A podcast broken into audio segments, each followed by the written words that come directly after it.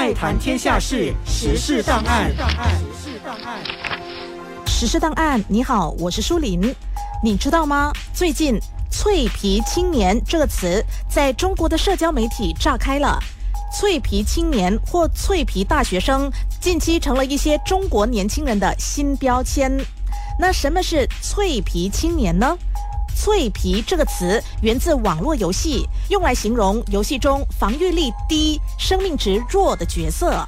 而脆皮青年有两层意思：第一，指的是有些人年纪轻轻，身体却有很多毛病，出现了各种突发疾病，甚至到了一碰就会坏的地步；第二，是描述当下年轻人在多重压力下展现出的脆弱、敏感和不成熟的状态。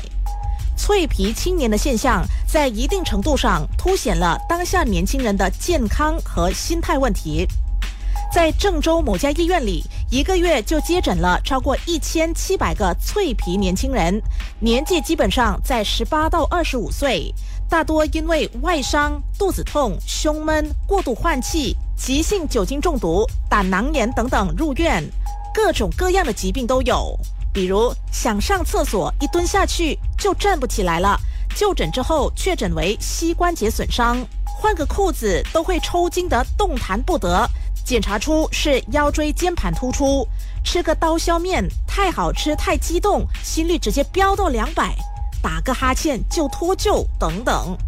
还有一些看似没有太严重，却又实际存在的状况，包括感觉记忆力下降、情绪不稳定、睡眠品质差、皮肤状态差、口腔问题、过胖或过瘦等等。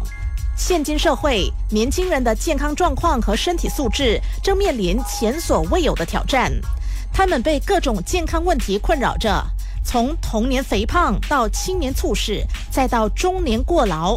如今已经成为新闻中的常客，造成年轻人脆皮的原因包括社会压力大、生活方式不良、健康意识薄弱等等。有句话不是说吗？年轻不养生，老来养医生。不要等到失去了健康才开始懊悔。从今天起，不要再脆皮了，培养健康的生活习惯，让自己更有条件努力干活，也享受生活。